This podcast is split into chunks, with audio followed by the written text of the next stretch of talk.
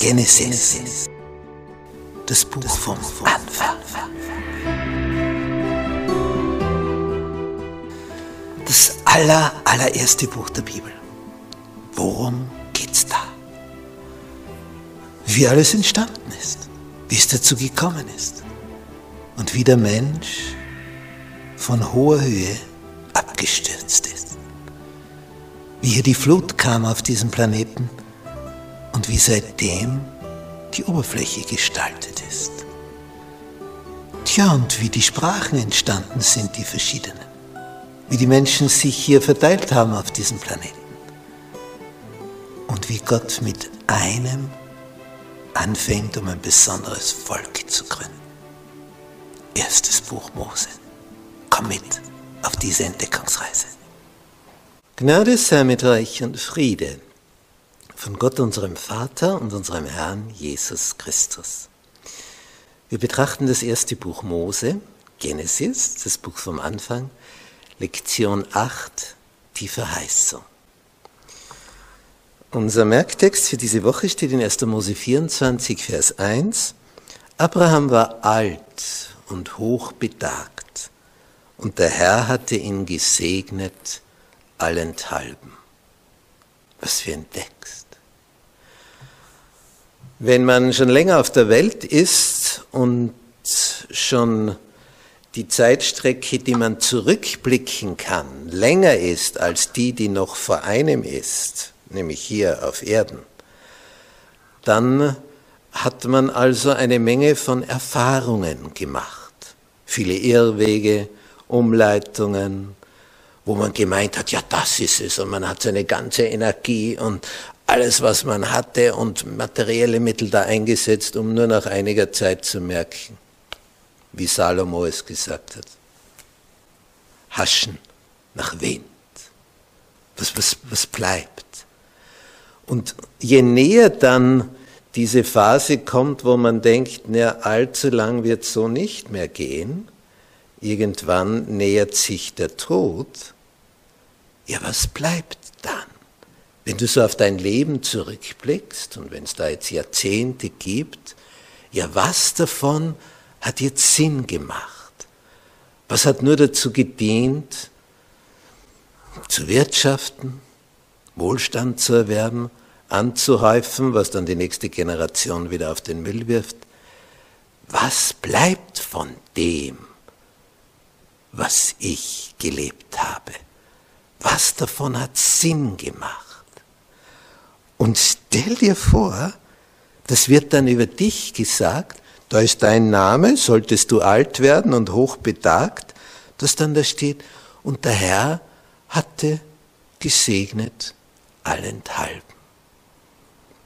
Ja, ist der eben so ein besonderes Schatzilein, dieser Abraham, wo halt Gott in den alles hinein investiert?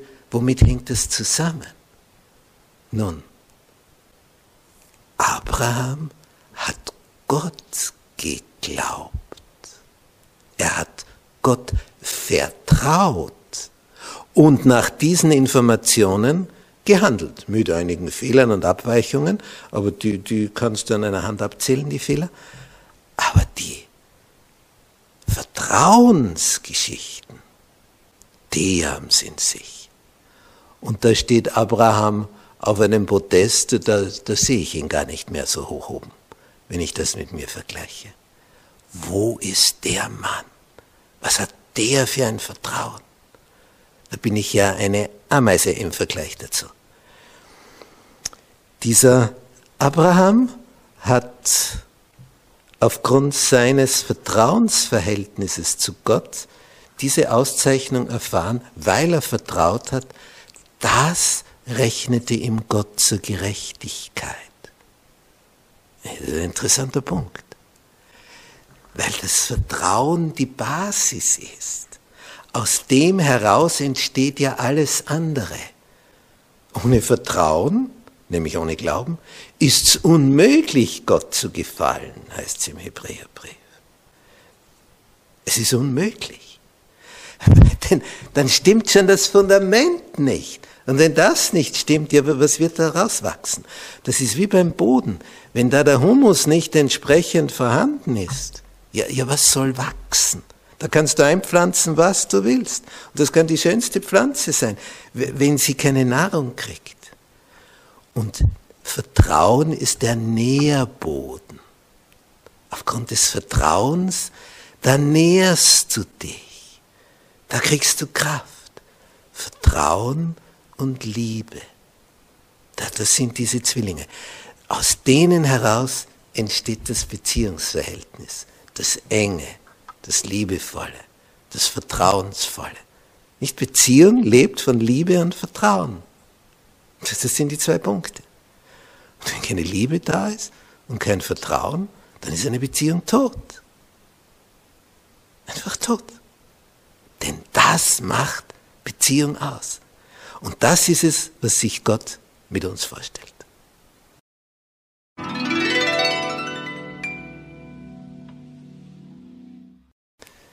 Der Berg Moria.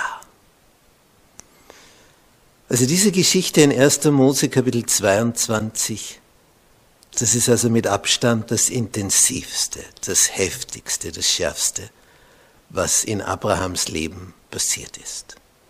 Also das übersteigt einfach alles mit Abstand. All die großen Erfahrungen, all die Fehler, diese Geschichte in 1. Mose 22, das ist der absolute Höhepunkt in Abrahams Leben. Da ist er aber schon 120 Jahre alt. Nun, da heißt es, und es geschah nach diesen Begebenheiten, da prüfte Gott den Abraham. Es gibt eine Prüfung. Und er sprach zu ihm. Und das Schöne ist immer diese direkte Ansprache. Abraham. Und er antwortete, hier bin ich. Das liest sich einfach so. Aber was da drinnen steckt, vielleicht hat Gott dich auch schon des Öfteren angesprochen. Hast du dann geantwortet, hier bin ich? Oder hast du gesagt, nicht, nicht jetzt, jetzt habe ich keine Zeit, jetzt habe ich noch das und das und das. Und wenn das und das alles erledigt ist, ja dann.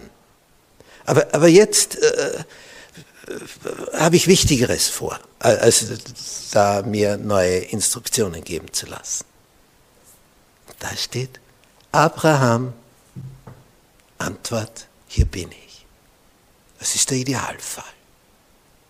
Gott ruft. Die Frage ist, wie du drauf reagierst. Das ist der Punkt. Und jetzt kommt's. Nimm doch deinen Sohn, deinen einzigen, den du lieb hast, Isaak, und geh hin in das Land Moria und bringe ihn dort zum Brandopfer dar, auf einem der Berge, den ich dir nennen werde. Ja, Abraham, hast du dich jetzt verhört? Das ist nicht töten, heißt es in den zehn Geboten. Und da jetzt? Nimm deinen Sohn Isaac, deinen einzigen. Er hat nur ihn. Ismael war ja mit Hagar. Und jetzt mit 100 und Sarah mit 90 hat er diesen Sohn bekommen. Isaac, seinen einzigen, den du lieb hast. Na klar, wenn du mit 100 das erste Mal einen Sohn bekommst und es ist dein einziger, ja, ich meine, lieb hast, das ist gar kein Ausdruck. Das, das ist sein Augapfel. Wenn dem was passiert, ist nichts mehr. Jahrzehnte hat er darauf gewartet, dass sich das erfüllt. Mit 75 wurde ihm gesagt, es kommt schon, kommt schon. Es wird so sein. Und mit 85 wird es wiederholt und dann noch einmal und noch einmal.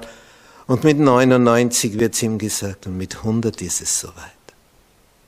Und jetzt ist er 120 und Isaak ist 20. Also so die, die gefährdeten Kinderjahre sind vorüber. Jetzt ist er ein junger Mann, nicht? Jetzt, jetzt fängt es gerade an. Jetzt wird er sich dann eine Frau suchen und dann gibt's Nachwuchs und was soll er jetzt tun? Nimm deinen einzigen Sohn, den du lieb hast, und opfere ihn. Und was steht am nächsten? Vers 3, da stand Abraham am Morgen früh auf und sattelte seinen Esel. Und er nahm zwei Knechte mit sich und seinen Sohn Isaak, und er spaltete Holz zum Brandopfer, machte sich auf und ging hin an den Ort, den ihm Gott genannt hatte. Wohlgemerkt, ohne Sarah zu informieren. Die hätte ihm die Augen ausgekratzt. Die, die hätte alles getan, um das zu verhindern. Und als sie dann unterwegs sind und die Knechte schon zurückgelassen sind, weil sie schon mehrere Tage marschiert sind, dann am dritten Tag, wo Isaac dann fragt, äh, Papa, wir haben da Holz und ja, und dort werden wir einen Altar bauen. Äh, wo ist denn, wo ist denn das Opfertier? Und als er das dann erfährt, lässt sich Isaak binden. Und das ist dieses Bild auf Jesus. Der Vater im Himmel opfert seinen einzigen Sohn. Was für ein Bild.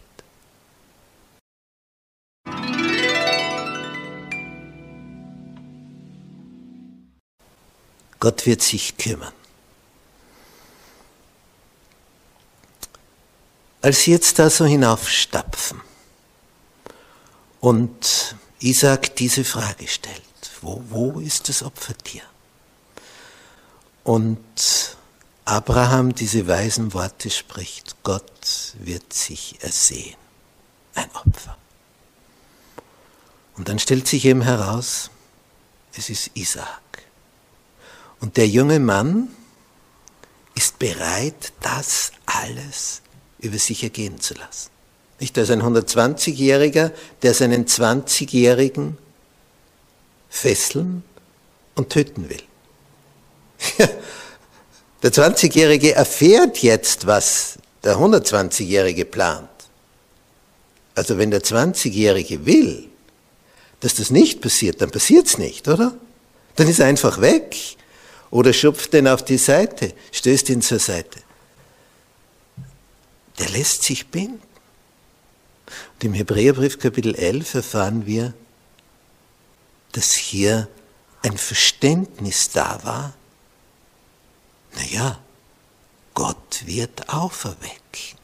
Kann ja nur so sein. Denn äh, da sind wir jetzt beim Nadelöhr. Das ist jetzt äh, der, der Faden, an dem alles hängt. Wenn der stirbt, dann, dann wird ja nichts mit dem großen Volk. Also wird er ihn wieder auferwecken, der Allmächtige. Das war ganz tief drinnen.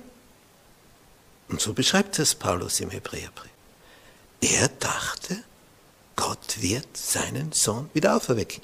Und Isaac wird dasselbe gedacht haben. Das war die Überzeugung von beiden. Ich werde jetzt getötet, aber ich werde wieder leben. Also wenn das nicht ein Vertrauen ist, ja was dann? Denn an und für sich ist die Sache ja unumkehrbar. Nicht, wenn du die Möglichkeit hast, wenn das und das Schlimme passiert, hast du immer noch das in Reserve. Naja, aber da gibt es jetzt keine Reserve mehr. Tod ist tot. Und darum ist das so ein besonderes Bild. Und dann noch der Berg. Denn bei diesem Berg, genau dort, wird ja später etwas geschehen. Als David in seinen glanzvollen Tagen so ganz stolz war auf seine Armee, wollte einfach wissen, wie viele junge, wehrfähige Männer gibt es in meinem Land? Wie, wie groß ist meine Armee?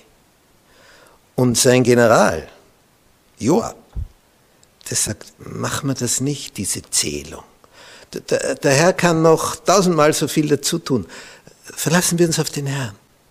Aber das Wort des Königs blieb fest gegenüber seinem General. dann hat er gezählt, neun Monate hat er gebraucht. Und dann kommt er zurück und gibt die Zahl. Und dann zeigt Gott, was die Zahl wert ist. Er fragt ihn durch den Propheten, kannst zwischen drei Übeln wählen. Und alles ist eine Katastrophe. vor den Feinden fliehen zu müssen, Hungersnot. Oder, und da ist sehr kurz im Vergleich zu den anderen Tragödien, drei Tage, dass der Engel durchs Land geht, der Todesengel. Und David sagt mir sehr bange, aber ich will nicht in die Hände von Menschen fallen. Ich will in die Hand des Herrn fallen. Und der Engel schlägt dann zu. Und die sterben wie die Fliegen. Das ist Zahl, Anzahl. Wenn Gott will, ist die weg. Und wenn Gott will, gibt es noch einmal so viele. David hat hier auf das Falsche gebaut. Und dann, als es in dieser Tragödie mittendrin steckt, sieht er diesen Engel. Und genau an der Stelle, wo der Engel steht und wo David sagt, schlag mich, aber nicht das Volk, schlag mich. Da beginnt das Ganze zu stoppen. Da wird dem Engel Einhalt geboten. Und genau an der Stelle, wo es stoppt, ist genau da, wo Isaac geopfert wurde. Und in den Bibeln steht meistens da das Überschrift, Gott lässt David den Tempelplatz finden. Dort kam später der Tempel hin und genau dort war dieser Brandopferaltar. Und später sollte Jesus die Rolle von Isaac einnehmen. Nur der Unterschied war, hier gab es dann, bevor der tödliche Schlag ausgeführt wurde, einen Widder als Ersatz. Bei Jesus am Kreuz gab es keinen anderen Ersatz.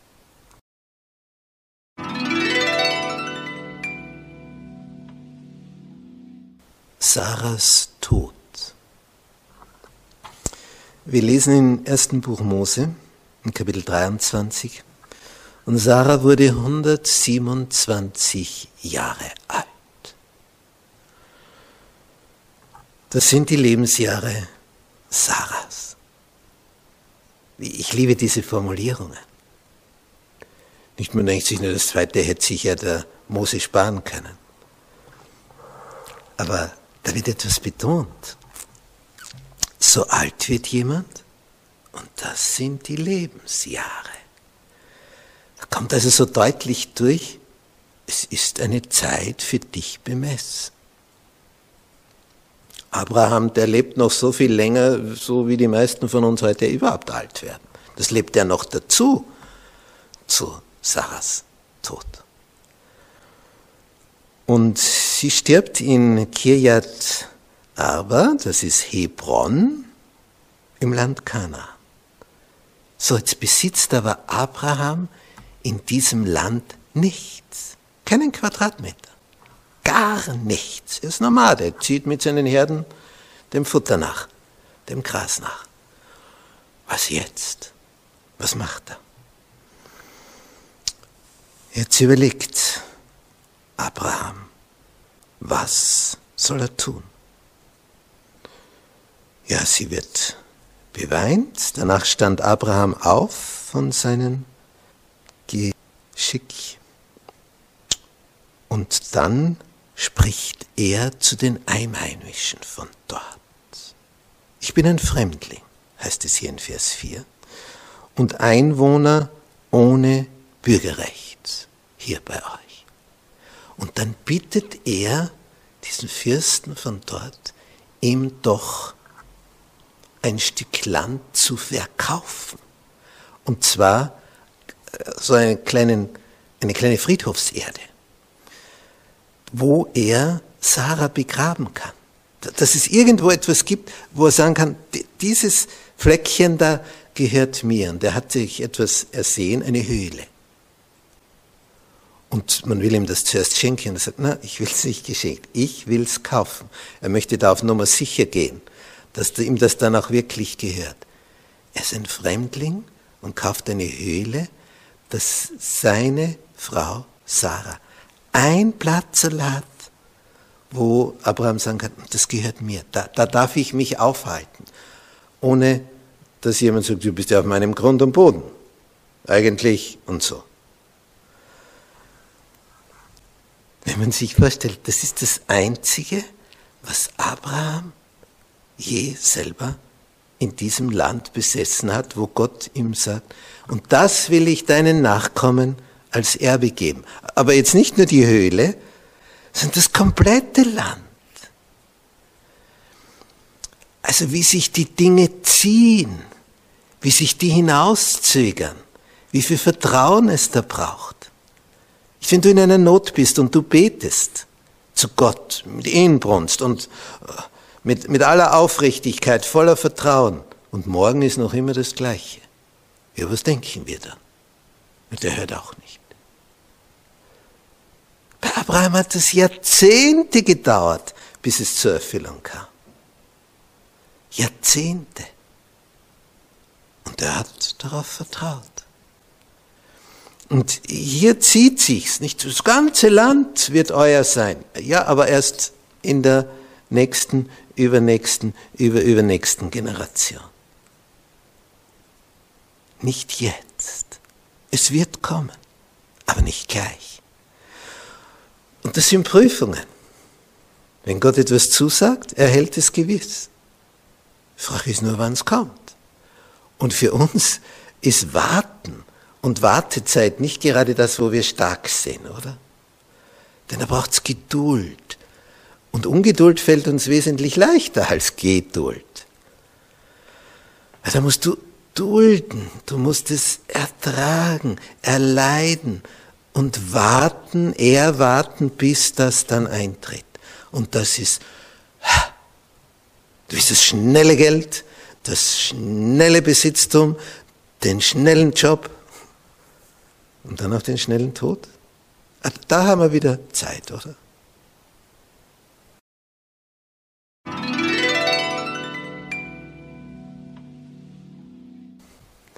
Eine Frau für Isaak.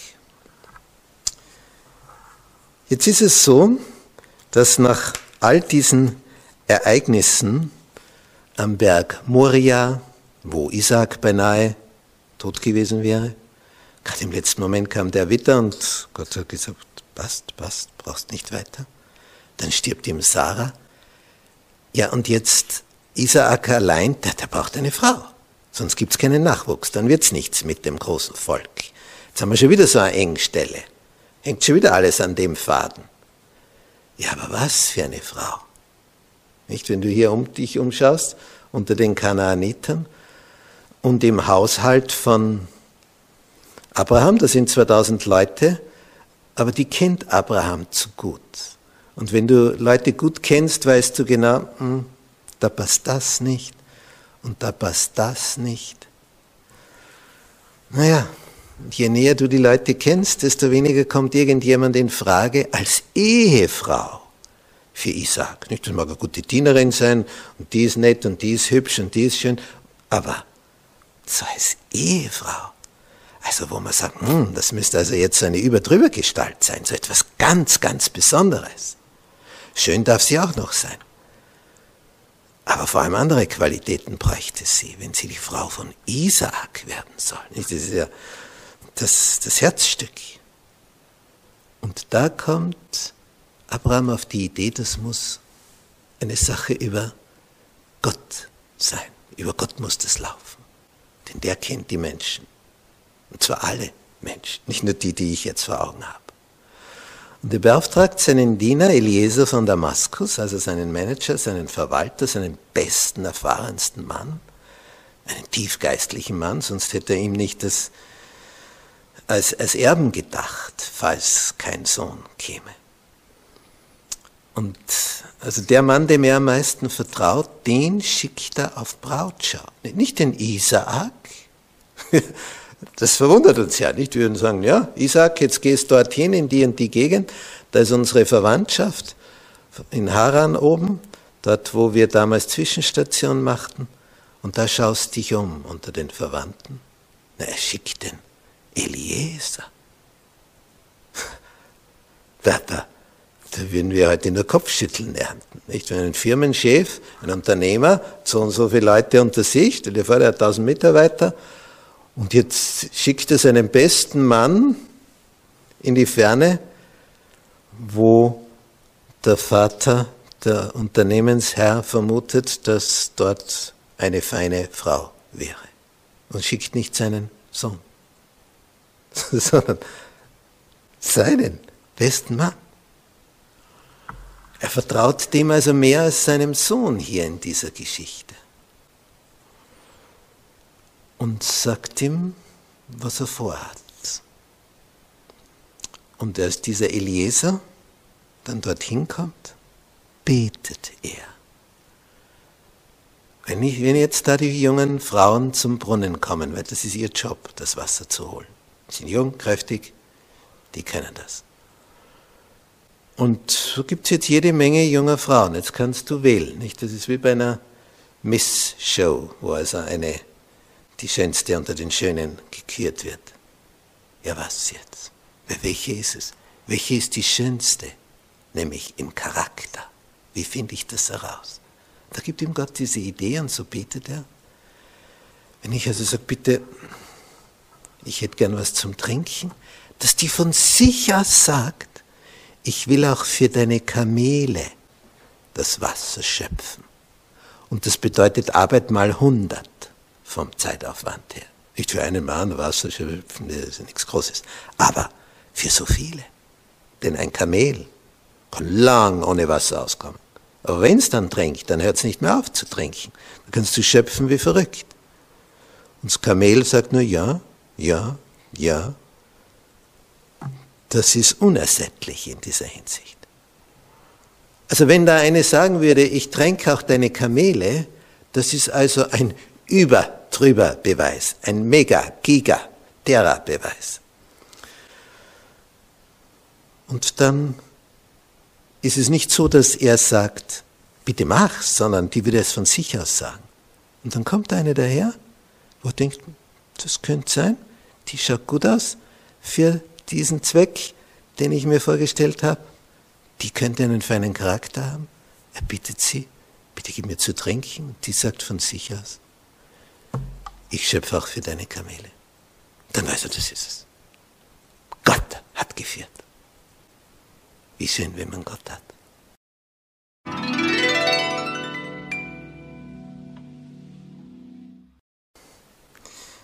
Eine Frau für Abraham. Also diese Überschrift ist etwas überraschend, oder? Also eine Frau für Isaak, naja, das ist ein junger Mann, der braucht jetzt eine Frau. Das ist klar, sonst wird es keine Nachkommen geben.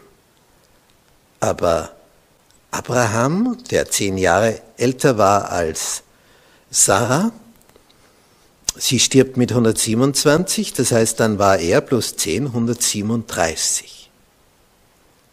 Und jetzt steht da eine Frau für Abraham. Der ist 137 beim Tod seiner Frau. Aber auch das findet statt, denn der Mann wurde ja sehr, sehr alt.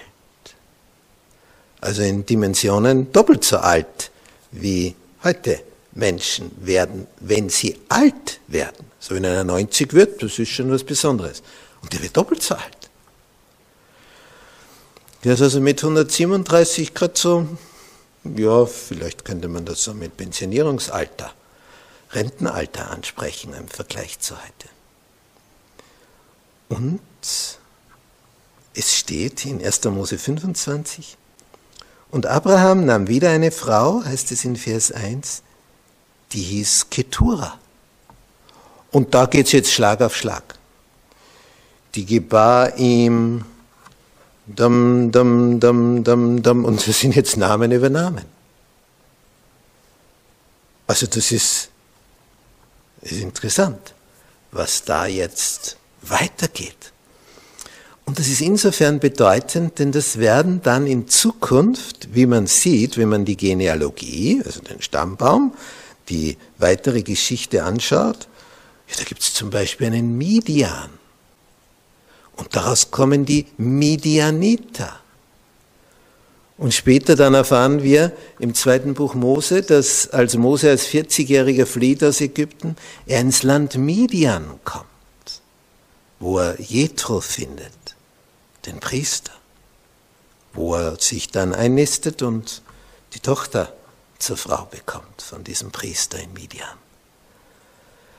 Und alles, was da rundherum so, so geschieht und wovon man da erfährt, merkt man, aha, aus dieser Nachkommenschaft heraus, der zeugt wieder den und der wieder den, das sind ja, das sind ja dann später diese ganzen Nachbarvölker der Israeliten. Also eigentlich lauter Verwandte. Und doch gab es da so viel Hass und so viel Kriege.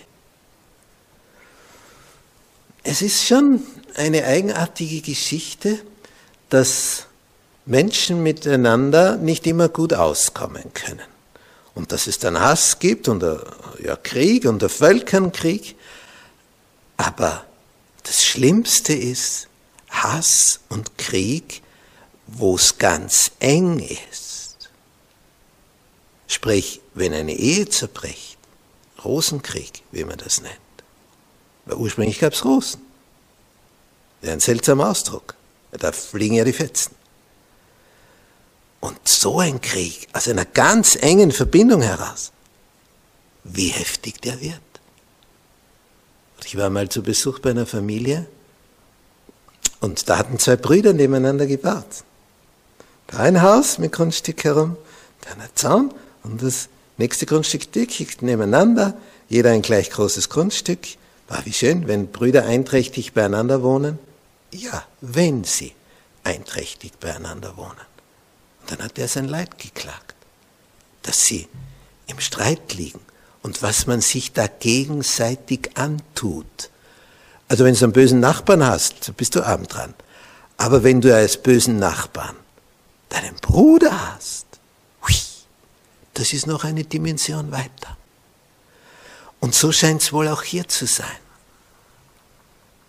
Je, je enger die Verwandtschaft, all diese muslimischen Arabervölker da rundherum um Israel, eigentlich ursprünglich Verwandte.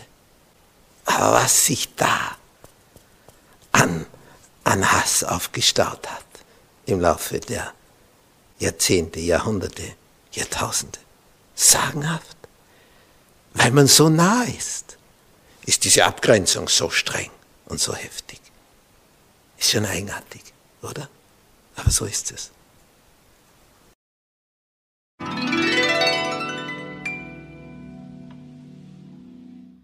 Zusammenfassung.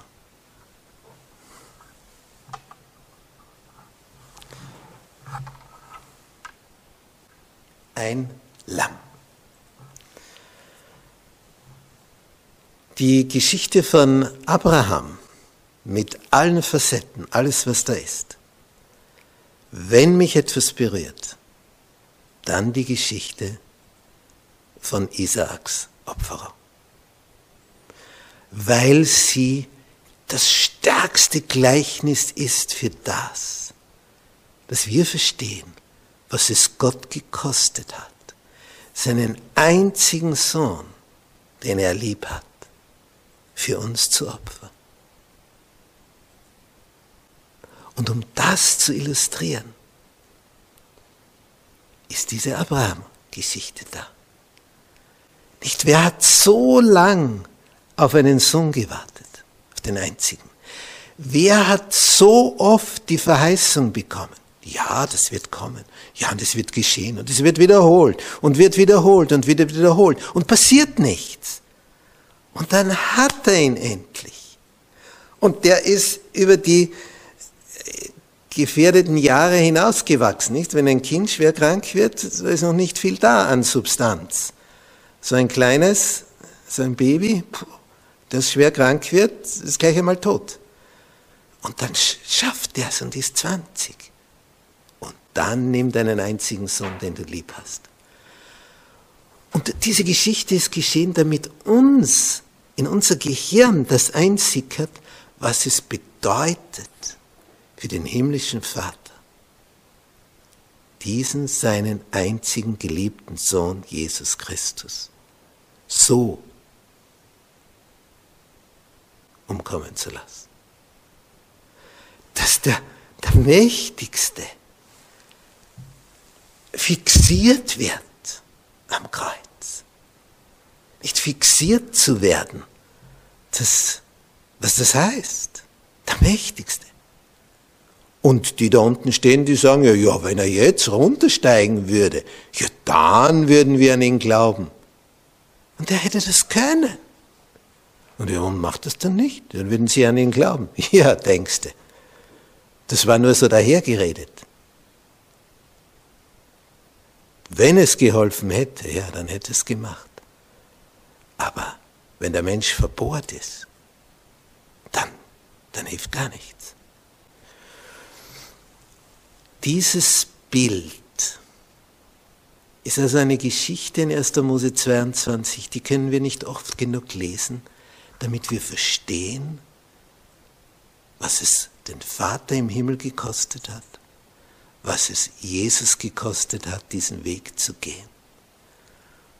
Und während der Osterzeit ist ja die Erinnerung an dieses Geschehen, darum gibt es das als Fest in der Christenheit, wobei dann statt dem Ganzen schließlich der Hase aufgetaucht ist, statt dem Opferlamm. Und all das, was da in diesem Ereignis drinnen steckt, das ist so tiefgehend. Und da müsste man jede Woche drüber nachdenken. Unentwegt. Denn Abraham hatte ja dann die Möglichkeit, dass sich da ein Witter in der Hecke verfangen hat und er seinen Sohn nicht wirklich töten musste. Aber Jesus starb am Kreuz tatsächlich. Aber das Element, an das schon Abraham geglaubt und vertraut hat und Isaak genauso, nämlich das Prinzip der Auferstehung, das wurde dann tatsächlich bei Jesus die Wirklichkeit. Er ist auferstanden. Sein Grab ist leer. Da ist nichts mehr von einem Menschen, von einem Leichnam drinnen. Da ist dann nur mehr das zusammengefaltete Leichentuch. Das ist noch da. Aber kein Toter mehr. Er lebt.